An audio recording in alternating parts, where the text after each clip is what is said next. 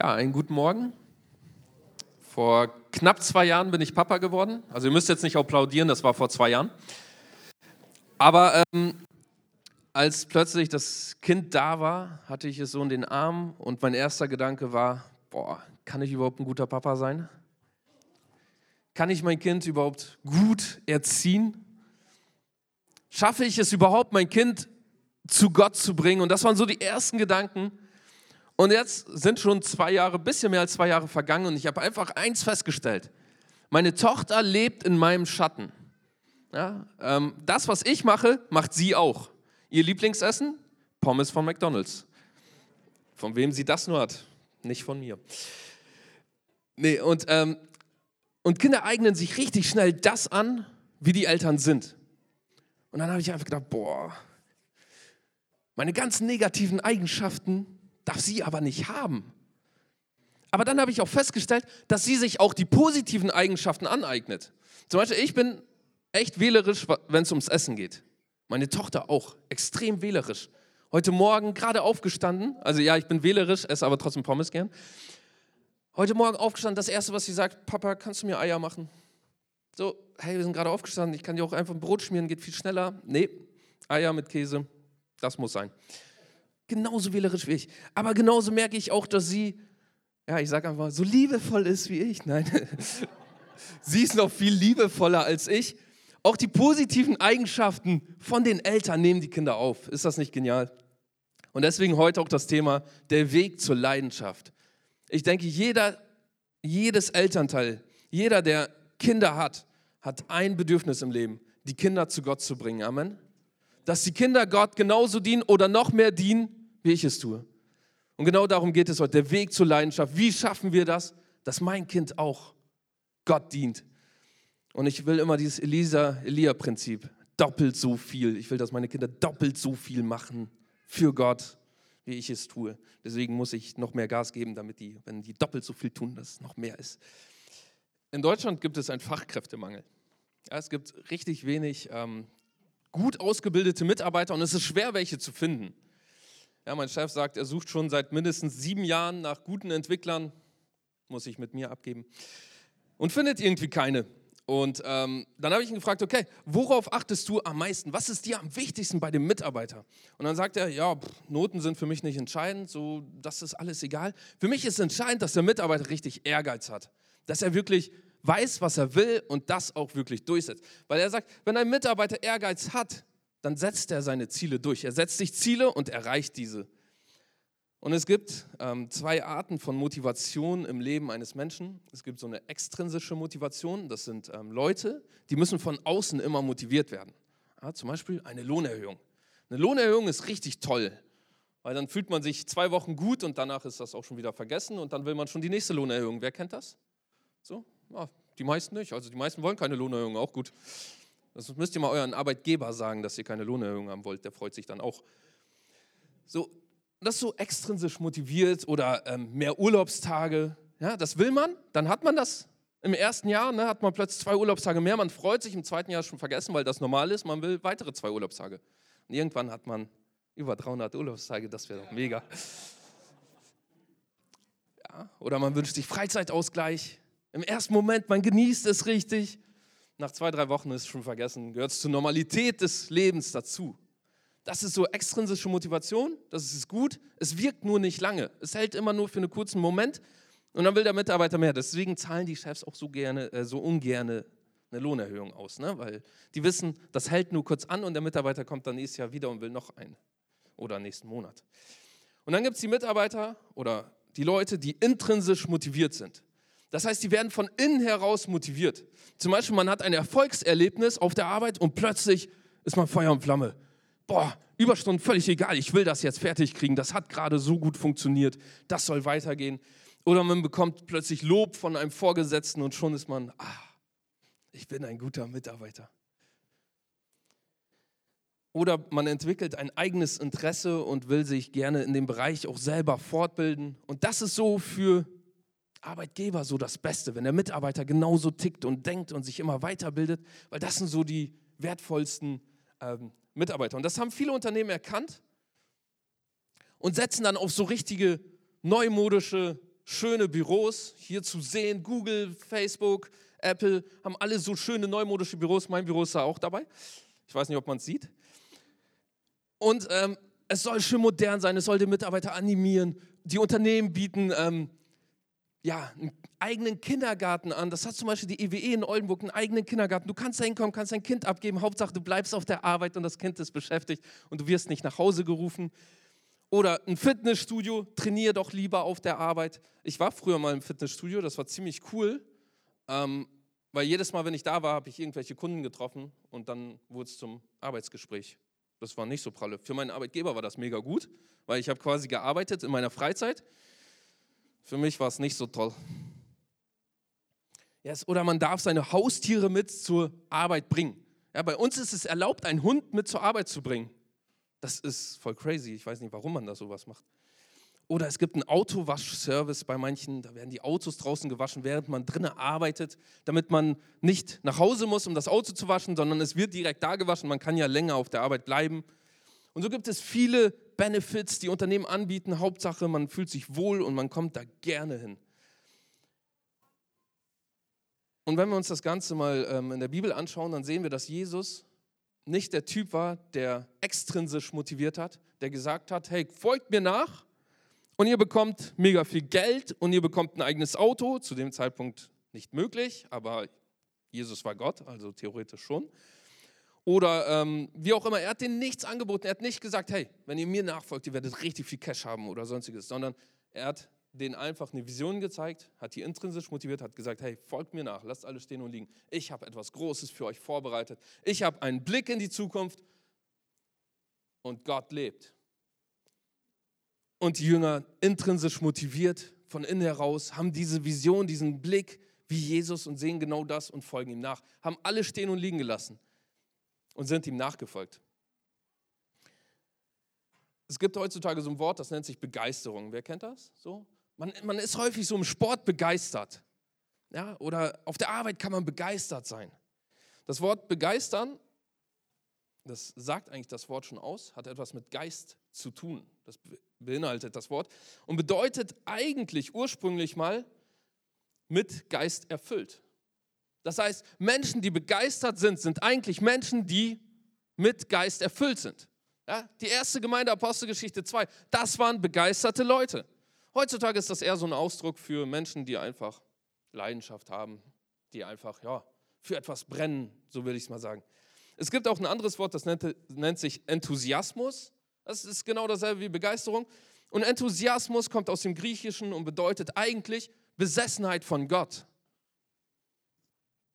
Das heißt, Menschen sind besessen von Gott, die sind enthusiastisch, die leben für Gott. Ihr Leben ist denen selber nicht so viel wert wie ein Leben für Gott. Zwei Wörter, die wir heute im Alltag wahrscheinlich recht häufig benutzen. Begeisterung und Enthusiasmus. Beides hat einen religiösen Ursprung, weil beides geht auf die Wahrheit hinaus. Es geht um Gott. Es geht immer um Gott oder soll immer um Gott gehen. Und Menschen, die enthusiastisch sind, die haben so drei ja, Eigenschaften, die ihnen immer folgen. So daran kann man sie am meisten erkennen. Zum einen sehen diese Leute einen Sinn in ihrer Tätigkeit. Ja, ein Mitarbeiter ist dann richtig motiviert, wenn er weiß, das, was ich mache, das hat einen Mehrwert für die Menschen. Genauso auch im Geistlichen. Die Leute, die richtig motiviert, die Leidenschaft haben, die wissen, das, was ich tue, hat einen Sinn. Es dient für etwas. Dass ich heute in der Kirche bin, hat einen Sinn. Ich habe eine Vorbildfunktion für meine Kinder. Das Zweite ist, diese Leute haben Spaß an ihrer Tätigkeit. Das, was sie machen, macht ihnen Spaß. Und das Dritte ist, dadurch, dass sie Spaß haben und dass sie einen Sinn darin sehen, entwickeln sie Ehrgeiz. Und sie beißen sich daran fest und wollen dieses ausführen, wollen es verbessern, wollen besser werden. Und Paulus vergleicht das Ganze mit einem Wettlauf in 1. Korinther Kapitel 9. Als ich mich hier erzählt habe, dass ich heute über ähm, einen Marathon rede, hat er gesagt, boah, das finde ich richtig gut. Endlich mal geht es nicht um Burger King oder McDonald's. Und wir lesen mal 1. Korinther Kapitel 9, Vers 24 bis 27, und da heißt es, wisst ihr nicht, dass die, welche in der Rennbahn laufen, zwar alle laufen, aber nur einer den Preis erlangt. Lauft so, dass ihr ihn erlangt. Jeder aber, der sich am Wettkampf beteiligt, ist enthaltsam in allen. Jene, um einen vergänglichen Siegeskranz zu empfangen, wir aber einen unvergänglichen. So laufe ich nun nicht wie aufs Ungewisse, ich führe meinen Faustkampf nicht mit bloßen Luftstreichen, sondern ich bezwinge mein Leib und beherrsche ihn, damit ich nicht anderen verkündige und selbst verwerflich werde. Paulus vergleicht das Ganze mit einem Wettlauf. Er vergleicht unser Leben mit einem Wettlauf. Und es gibt vier ähm, Aussagen, die in diesem Bibelvers erwähnt werden. Zum einen, in einem Wettlauf gibt es immer mehrere Teilnehmer. Es gibt immer viele Teilnehmer, aber es gibt immer nur einen wirklichen Sieger. Der Zweitplatzierte und Drittplatzierte ist kein Sieger, nur der Erstplatzierte. Es gibt immer nur einen Gewinner.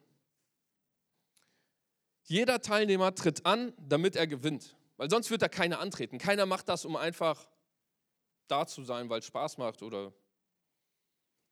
Und das Ding ist, niemand erinnert sich an den Zweitplatzierten. Alle nur an den Erstplatzierten oder an den Letzten. Jeder Teilnehmer ist diszipliniert und achtet darauf, was er zu sich nimmt. Er ernährt sich gut, er bereitet sich vor. Für so einen Marathon, ich stehe nicht morgens auf und sage, oh ja, heute laufe ich mal einen Marathon. Ich weiß nicht, ob ihr es wusstet, aber Marathon sind über 42 Kilometer. Das fahre ich nicht mal gern mit dem Auto. Das macht niemand. Niemand steht morgens auf, sondern man steht auf, man entwickelt ein Interesse und dann denkt man sich, ja, so ein Marathon, ne? Ja, dann fange ich mal an zu trainieren und ernähre mich vernünftig. Und nur der Sieger erhält einen Preis. Ja, es gibt so Teilnehmerurkunden und so, aber jeder von uns weiß, das ist kein wirklicher Preis. Das ist nur, um ja, den Leuten so ein Gefühl dafür zu geben, hey, mitmachen ist alles, aber das stimmt nicht.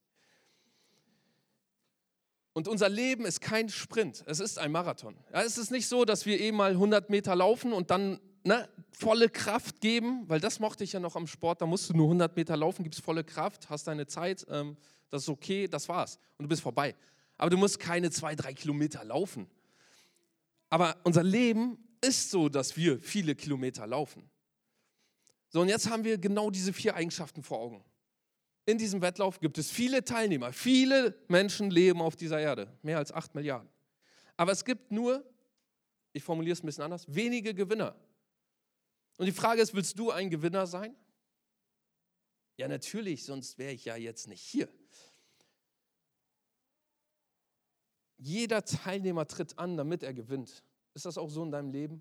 Stehst du jeden Morgen auf, damit du auch gewinnst? Hast du diese Motivation zu gewinnen? Jeder Teilnehmer ist diszipliniert und achtet darauf, was er zu sich nimmt. Also ich weiß nicht, also ich wollte jetzt nicht das Gefühl erwecken, dass ich Marathon laufen möchte, weil das möchte ich nicht.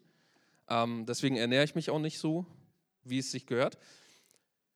Aber wie ist es im Geistlichen? Ernähre ich mich davon, was ich wirklich erreichen will? Will ich das Ziel erreichen? Will ich wirklich so diesen Siegeskranz? Will ich wirklich so Erfolg haben in meinem Leben im Geistlichen? Wenn ja, ernähre ich mich auch dementsprechend? Bestimmt das auch mein Leben? Weil die Ernährung macht richtig viel aus. Ja, ich habe mal meine Ernährung gestellt, habe richtig viel verloren. Habe meine Ernährung wieder zurückgestellt, habe richtig viel wieder drauf gewonnen. Das geht auch. Ist es ein Sprint, also dass ich immer mein Leben wieder umstelle und sage, okay, heute gebe ich richtig Gas, nach zwei Wochen, oh, jetzt reicht langsam, war, war schnell genug, jetzt kurze Pause. Oder ist es Marathon, dass ich sage, hey, ich teile mir meine Kraft so ein, dass ich auch wirklich konstant Gas geben kann oder konstant laufen kann. Das Entscheidende an so einem Marathon ist, dass man ähm, ein Ziel vor Augen hat. Weil das Problem ist, wenn man läuft, man hat kein Ziel vor Augen und man biegt drei, vier Mal falsch ab. Ich meine, wenn es Abkürzungen sind, okay, dann zählt das am Ende nicht. Aber wenn ich extra Runden drehe, dann, dann ist das nicht gut. Dann komme ich da nicht als erstes ein. Dann werde ich nicht gewinnen. Ich kann auch im Geistlichen extra Runden drehen, indem ich mir jedes Mal sage, hey, jetzt brauche ich erstmal eine Auszeit, jetzt kümmere ich mich um mich, was mega gut ist, was wichtig ist. Aber ich kann auch meine Kraft so einteilen, dass ich ähm, quasi konstant laufen kann. Und es gibt ähm, eine Kurve oder verschiedene Phasen, ähm, die zu einer Begeisterung führen. Und die habe ich hier mal aufgeführt. Und ich finde das Schaubild eigentlich recht ähm, gut. Und da ist dargestellt, wie komme ich zur Leidenschaft? Wie ist eigentlich dieser Weg zu einem enthusiastischen, zu einem begeisterten Leben? Und das ist ja das, was jeder von uns möchte. Wir möchten begeistert sein, unser Motto. Begeistert von Christus, um andere für Christus zu begeistern. Und alles beginnt bei Punkt 9. Es entsteht ein Interesse. Wir stehen morgens auf und sagen, hey, wow, Marathon, mega gut. So, und dann beschäftigt man sich mit dem Thema und dann stellt man fest, boah, 42 Kilometer. Und plötzlich geht es so nach unten bei mir. Egalness, so, ja. Gleichgültigkeit. Ja, ja schön, dass Leute Marathon laufen. Ich mache das nicht. Und dann kommt so ein Desinteresse. Ja, wenn ich morgens aufstehe, ich denke nicht mehr ans Marathon. Nee, nee, das ist äh, einfach zu viel. Und es geht so in Richtung nach unten und dann kommt es so zu ähm, einer Gleichgültigkeit. Und nach der Gleichgültigkeit folgt eine Ablehnung. Man entwickelt eine Ablehnung dagegen. Ähm, Gerade so nach ähm, sehr großen Krisen in Deutschland ist ähm, der Glaube sehr gefragt und viele Menschen gehen zur Kirche und haben dieses Interesse und suchen danach. Bekommen die keine Zustimmung oder ähm, ja, wird, wird das nicht so, wie die es erwartet haben oder ähm, begegnet denen irgendwie ein bisschen Ablehnung oder ähm, werden die Erwartungen enttäuscht, dann kommt es recht schnell zu einem Gleichgültigkeitsstatus. So, und man denkt sich, ja gut, ob ich jetzt zur Kirche gehe oder nicht, das ist egal, Hauptsache ich diene Gott. So, und dann befindet man sich in diesem Gleichgültigkeitsstatus und irgendwann kommt so ein Desinteresse auf. So, ja, ja, gut, Kirche muss jetzt nicht sein, so Glaube muss jetzt auch nicht unbedingt sein. Es gibt wahrscheinlich ein höheres Wesen, aber ob das wirklich so ist, ja, sei in Frage gestellt. Und wenn man in diesem Desinteresse lebt, und das ist jetzt genau die heutige Zeit, kommt es zur Ablehnung. Die ähm, Quote der Atheisten in Deutschland ist so hoch wie noch nie. Die ist sehr hoch und viele Leute lehnen das Ganze ab, weil sie sich irgendwann mal ein Interesse gezeigt haben, irgendwann mal sich dafür interessiert haben, aber irgendwie enttäuscht wurden und so kommt so eine Spirale und man fällt immer tiefer, immer tiefer und äh, so wie hier dargestellt, so die Tankanzeige geht Richtung Null und man selber erkennt das nicht mal wirklich.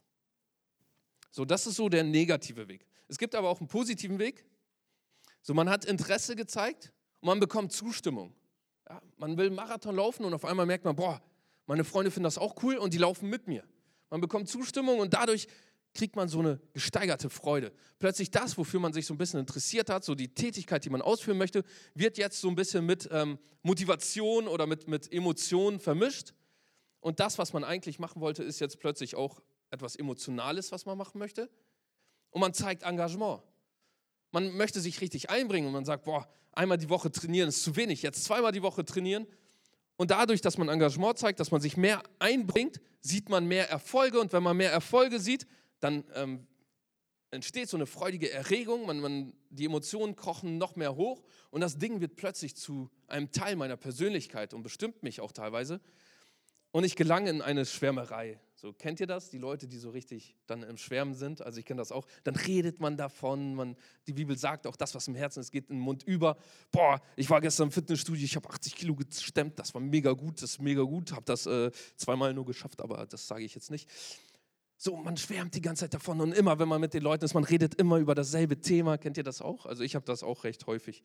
Man ist in so einer Schwärmerei und man empfängt da manchmal von den anderen auch so ein bisschen Zustimmung und dann denkt man sich, boah, ja, ich bin voll der Schrank, ich bin voll das Tier. Und dann entwickelt sich so, eine, so ein Eifer und man, man gibt sich dann noch mehr rein und ähm, steigert sich dann noch mehr rein und dann kommt es zum, Ent, zum Enthusiasmus. Man ist wirklich ich nenne es jetzt einfach mal so, besessen davon. Man, man ist wirklich gepackt davon und möchte nichts anderes als das jetzt zu erreichen. Und der letzte Step ist die Leidenschaft. Vom Enthusiasmus zur Leidenschaft. Und unser Ziel ist ja, eine Leidenschaft zu entwickeln. Wir wollen unseren Kindern etwas vorleben. Wir wollen unseren Kindern ein christliches Leben vorleben. Und das schaffen wir nur, wenn wir wirklich Leidenschaft haben. Wenn unsere Kinder sehen, hey, boah, Papa ist so leidenschaftlich für Gott. Für Papa gibt es nichts Wichtigeres, als Gott zu dienen, als irgendwie Bibel zu lesen, als ähm, zu beten. Dann werden die das auch automatisch mitmachen, weil die in unserem Schatten stehen. Leidenschaft ist der letzte Schritt. Und bei diesem Schritt ist es so, dass man nicht nur alleine ist, sondern dass man anfängt, andere Leute anzustecken. Ja? Man läuft Marathon und dann durch die ganze Schwärmerei und das, durch man, das man erzählt hat, werden andere Leute auch wie so eine Flamme angesteckt man zieht die mit. Und ja, die laufen dann mit ein und äh, das ist halt mega gut. Und ich möchte jetzt einfach mal, dass du dir kurz die Zeit nimmst, dir diese Punkte anschaust und einfach mal, ich werde jetzt ein paar Begriffe sagen und du dich da selber einkategorisierst. Okay, von dem Begriff her, wo befinde ich mich? Bin ich so ein Interesse, bin ich so ein Desinteresse, ein Egalness oder bin ich richtig leidenschaftlich? Und wir fangen einfach mal an mit Sport. So, wer, wer ist Sport? Wo befinde ich mich da?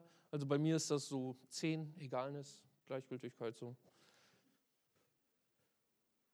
Okay, hat jeder sich da irgendwo reingeordnet? Michi sagt erst ein 2, Enthusiasmus. Mhm. Ach so, ja, okay. Ich meine hier Sport, die Tätigkeit ausüben und nicht anderen beim Sport zuschauen.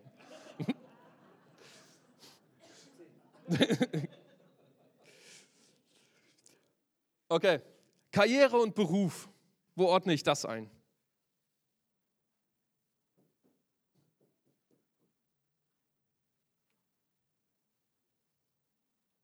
Okay, hat jeder sich eingeordnet? Familie? Wie wichtig oder wo steht meine Familie bei mir? Was für ein Familienmensch bin ich?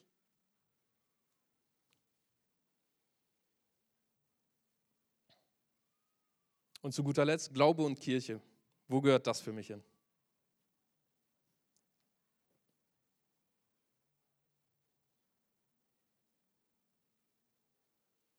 Okay, ich denke, jeder hat jetzt so ein grobes Bild von, von den Dingen, die man wie sortiert und dadurch auch Prioritäten gesetzt hat. Und wenn wir schauen, was Jesus gemacht hat, Jesus hatte eine Vision. Er hatte eine Vision. Er hat fast sein ganzes Leben nur über ein Thema geredet, vom Reich Gottes. Er hat nicht darüber geredet, ähm, was er den Menschen Gutes tun kann, sondern er hat darüber geredet, was den Menschen widerfahren kann, wenn sie Gott dienen, was in Zukunft liegt. Er hat nie auf das geschaut, was hier und jetzt ist, sondern immer auf das, was in Zukunft ist. Und dadurch, dass er immer auf das geschaut hat, was in Zukunft liegt, hat er den Menschen gezeigt, wie schlecht das hier und jetzt ist. Ja, er hat denen immer wieder aufgezeigt, hey, wir müssen Gott dienen. Gott ist ein Vater der Liebe und hat dadurch den Menschen indirekt gezeigt, hey, das, wie es aktuell ist, das ist nicht die Liebe, die Gott hat.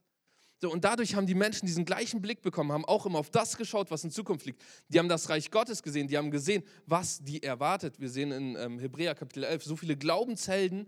Und da heißt es, bei Abraham zum Beispiel, er hat auf das Himmlische geschaut, er hat auf das geschaut, was da ist. Er hat nicht geschaut, was, was hier ist, wie, ja, negativ oder wie, wie, wie sein Leben hier ist, ähm, wie toll das ist oder wie schlecht das ist, sondern er hat einfach geschaut, was werde ich haben, wenn ich ihn diene.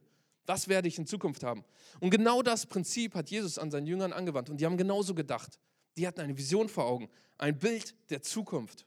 Und das hat in den Leidenschaft erweckt. Das ist diese intrinsische Motivation bei jedem.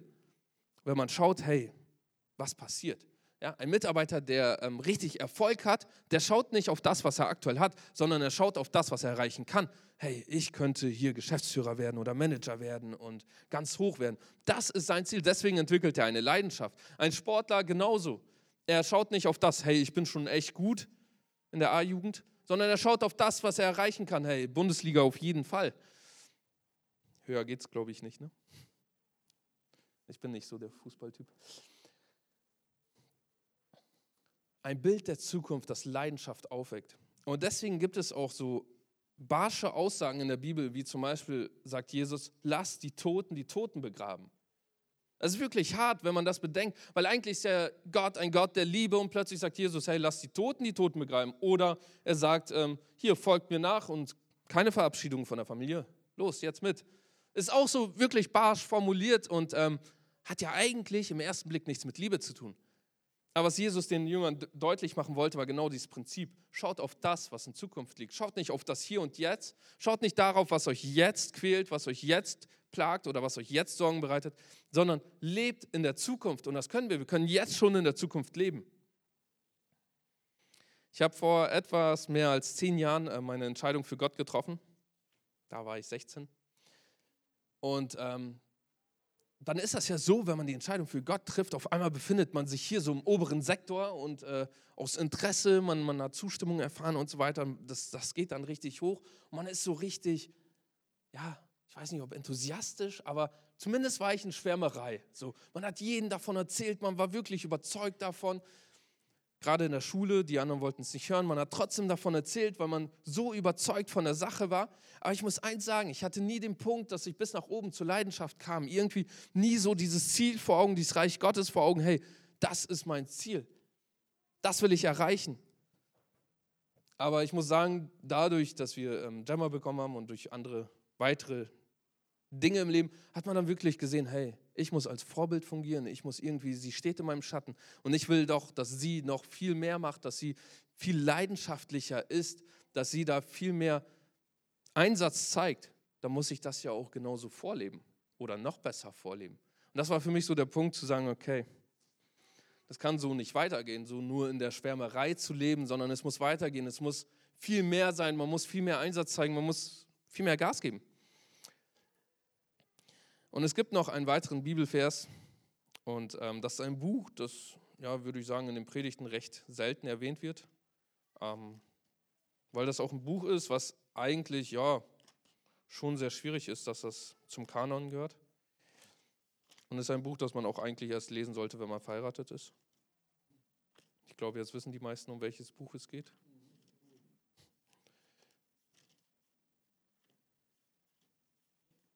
Ja, genau, hohes Lied. Kapitel 8, Vers 6. Und ähm, das hohe Lied ist so, beschreibt die Beziehung zwischen Mann und Frau. Und dann denkt man sich, okay, warum gehört das zur Bibel? Warum gehört das überhaupt zum Kanon? Aber einige der Passagen, äh, viele der Passagen, zeigen auch so wirklich das Bild von Gott und seiner Gemeinde wieder. So wie Gott die Gemeinde liebt, wie die Gemeinde Gott lieben soll. Und hier ähm, ist ein Psalm und der wird beschrieben, äh, Psalm, äh, ein Vers, und der beschreibt so die Liebe von, ähm, ja, man weiß nicht genau, ob von der Frau zum Mann oder vom Mann zur Frau. Aber da geht es halt darum, da heißt es, setze mich wie ein Siegel auf dein Herz, wie ein Siegel an deinen Arm. Jeder von uns, der verheiratet ist, will doch genau das im Leben haben, oder? Dass es für die Frau nur den einen Mann gibt und für den Mann nur die eine Frau. So Treue ist das absolut Wichtigste in der Ehe. So, man will wie so ein Siegel auf das Herz und dann kein anderer, kein andere, nur diese eine Person. So, und der Vers geht dann weiter. Denn die Liebe ist stark wie der Tod und ihre Leidenschaft unbezwinglich wie das Totenreich. Ihre Glut ist Feuerglut, eine Flamme des Herrn. Liebe ist stark wie der Tod. Das hört man richtig häufig auch zitiert. Und das ist auch mega stark. Gottes Liebe ist viel stärker als der Tod. Der trägt uns da durch. Gott hat uns so sehr lieb gehabt, dass er seinen Sohn gab, der sterben musste, der den Tod erfahren musste, damit wir leben können. In der Liebe steckt Leben. Aber ich will mehr auf äh, den Vers danach. Und ihre Leidenschaft unbezwinglich wie das Totenreich. Ihre Leidenschaft unbezwinglich oder unersättlich wie das Totenreich. Wenn wir in der Bibel mal ähm, so ein bisschen schauen, ähm, was das Totenreich bedeutet oder was, was damit zusammenhängt, dann schauen, äh, sehen wir, dass äh, es ein Psalm heißt, und das Totenreich wird niemals satt werden. Es verschlingt Menschen und es wird niemand satt werden. Das ist eigentlich eine negative Eigenschaft. Das Totenreich könnte heute die acht Milliarden Menschen verschlingen und es wird nicht satt werden. Es will weitere Menschen verschlingen. Es will weitere Menschen mit in die Verdammnis reißen. Und hier heißt es, und die Leidenschaft ist unersättlich wie das Totenreich.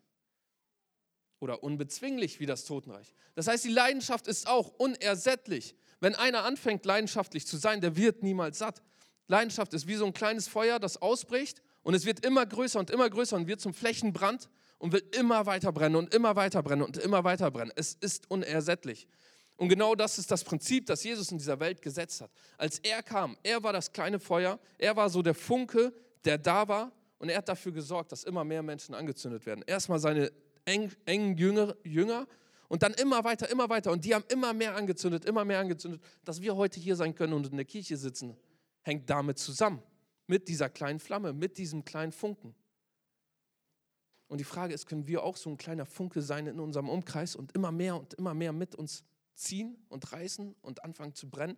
Das schaffen wir nur dann, wenn wir leidenschaftlich wirklich sind.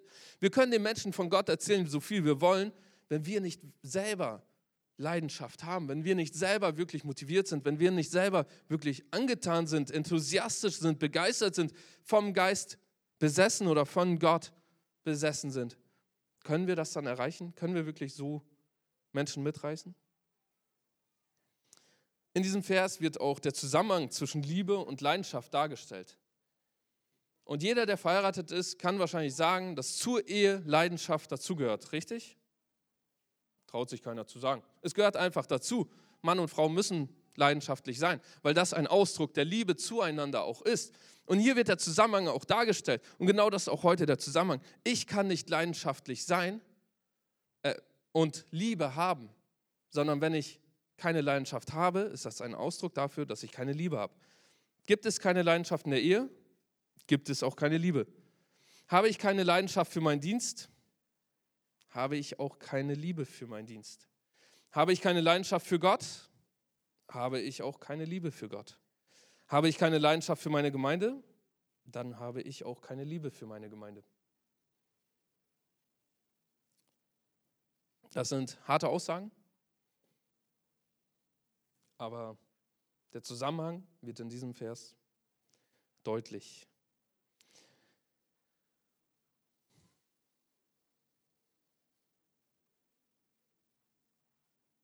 Könnt ihr mal weiterschalten? Der Presenter will nicht mehr, wahrscheinlich Batterien leer. Ich habe nochmal das Bild. Das Ding ist an Leidenschaft, dass wir selber dafür verantwortlich sind, ob wir leidenschaftlich sind oder nicht. Zum Beispiel, ich gehe nicht mehr ins Fitnessstudio, weil es abends immer zu voll ist. Würden die anderen mehr Rücksicht auf mich nehmen und nicht dahin gehen, dann würde ich da ja noch hingehen. voll das falsche Prinzip. Sondern ich selber bin verantwortlich dafür, richtig? Genauso auch mit Leidenschaft im Dienst, Leidenschaft im Sport, Leidenschaft ähm, in anderen Bereichen. Ich gehe nicht joggen, weil ich keine Jogginghose habe und niemand schenkt mir eine. Tja, kann ich nicht joggen gehen. Eigentlich habe ich eine Jogginghose, aber ja, die passt nicht mehr. nee, die passt noch. Wir sind dafür verantwortlich und ihr habt euch selber irgendwo da eingerankt. Und die Frage ist jetzt, hey, Willst du Liebe haben? Willst du Leidenschaft haben? Dann muss das immer so bis nach oben. Das ist wie so eine Tankanzeige und das muss aufgetankt werden. Und das Problem ist, dass im Leben, dass das schwankt. Ich weiß nicht, ich, ich habe kein Auto gesehen, das wirklich die Tankanzeige immer voll ist, weil die schwankt, die geht manchmal nach unten, außer der Anzeiger ist kaputt, aber trotzdem bleibt das Auto irgendwann stehen. Wir müssen regelmäßig nachtanken. Und das ist auch in unserem Leben so. Es wird nie immer bei äh, Leidenschaft bleiben, sondern manchmal geht es dann auch wieder ein bisschen runter. Aber es ist wichtig, dass wir es erkennen und sofort wieder nach oben pushen. Und bei jedem löst ähm, Leidenschaft etwas anderes aus. Es ist nicht so, dass es ein Geheimrezept gibt, so von wegen, okay, du musst dir das Tutorial im Internet anschauen, dann bist du leidenschaftlich und äh, wenn du deine Leidenschaft verlierst, schaust du dir das nochmal an und dann äh, hast du die Leidenschaft wieder. Das funktioniert leider nicht. Das wäre mega cool, weil dann würden wir das auf unseren YouTube-Kanal setzen und hätten viele Follower. Wir haben erst 70 oder 80, irgendwie so. Wir sind dafür verantwortlich. Und die Frage ist jetzt einfach, was löst in dir diese Leidenschaft aus? Oder mit anderen Worten, welches Bild der Zukunft löst in dir Freude auf? Freude aus. Für die Eltern ist es wahrscheinlich das Bild, meine Kinder dienen alle Gott, stehen vor Gott, preisen ihn. Ist das so? Wer stimmt mir zu? Ich hoffe, alle Eltern. Ja. Oder aber die Sportler, die haben so das Bild, hey, ich will richtig Erfolg sein, ich will in der Bundesliga spielen, will für ein paar Millionen nach Real verkauft werden.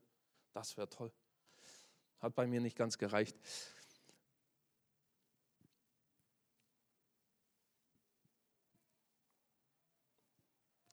ich möchte ein Teil etwas Großem sein. Wenn ich in die Zukunft schaue, dann sehe ich, wie viele Leute einfach durch meinen Dienst oder durch mich angezündet werden und selber auch Gott entdecken. Ist das auch etwas, was Leidenschaft auslöst? Oder löst Leidenschaft aus, ein Bild von dir in der Zukunft, dass du jemandem geholfen hast, der durch dich einfach leben konnte oder länger leben konnte oder Gott empfangen hat? Begeisterung zu lernen oder Leidenschaft zu lernen ist genau dieses. Wir haben das Bild von der Zukunft. Wir sehen das, was in Zukunft liegt. Und die Aposteln hatten das und Jesus hatte das. Die haben alle diesen einen Blick gehabt. Leute, die Gott dienen und die haben einen Teil dazu beigetragen. Und die haben dafür gesorgt, dass genau das passiert. Und wenn das Leidenschaft in dir auslöst, dann musst du das immer vor Augen haben und du musst dieses Bild immer vor Augen haben, weil ich kann dir eins sagen, Jeder von uns kann einen Teil dazu beitragen, dass genau dieses erreicht wird, dass dieses Bild Realität wird. Auch wenn es schon teilweise Realität ist. Und wir wollen jetzt gemeinsam aufstehen. Und wir wollen Gott danken, dass wir ein enthusiastisches, leidenschaftliches Leben haben können. Und wir möchten auch einfach ähm, Gott darum beten, dass er uns zeigt, was unser Bild für die Zukunft ist. Was, was löst in uns Freude aus? Was, was begeistert uns? Und wenn uns etwas begeistert, wie komme ich dahin, dass ich das in meinem Leben viel besser anwenden kann? Vater, danke, dass du uns Verantwortung gibst. Danke, dass wir Kinder haben dürfen und dass wir die in dein Licht erziehen können und dass wir die zu dir hinziehen können, Vater. Danke, dass wir ein leidenschaftliches, enthusiastisches und begeistertes Leben haben können. Und Vater, danke, dass ähm, du uns immer beistehst und dass du uns nur so viel Last gibst, wie wir tragen können. Und wir wissen einfach, wenn wir durch diese Welt gehen, du begleitest uns und nicht wir kämpfen, du kämpfst für uns. Danke, Vater, dass du einfach uns selber als Funken hinsetzt in unser Umfeld, dass wir einen Flächenbrand auslösen können, so wie du es getan hast, dass wir andere Menschen anstecken können.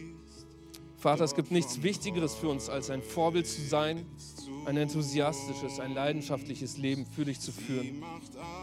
Und wenn ich das in meinem Leben nicht getan habe, Vater, dann möchte ich es ab heute tun.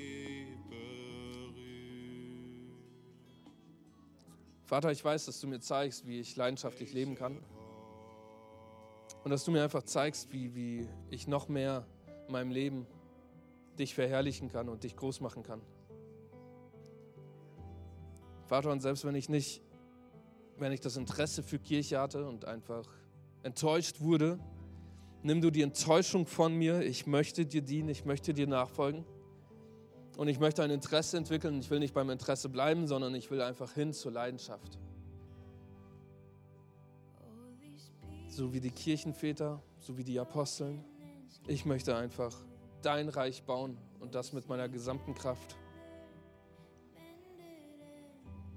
Danke, Vater. Danke, dass du da bist. Und danke, dass du uns Einheit gibst und dass du uns als Gemeinde stärkst. Danke, dass wir Eltern sein dürfen. Und dass wir ein Vorbild sein können, Vater. Wir beten für unsere Kinder, dass sie einfach noch mehr dir dienen, dass sie erkennen, dass du lebst. Und dass sie mindestens doppelt so viel vollbringen, wie wir es aktuell können. Danke, Vater.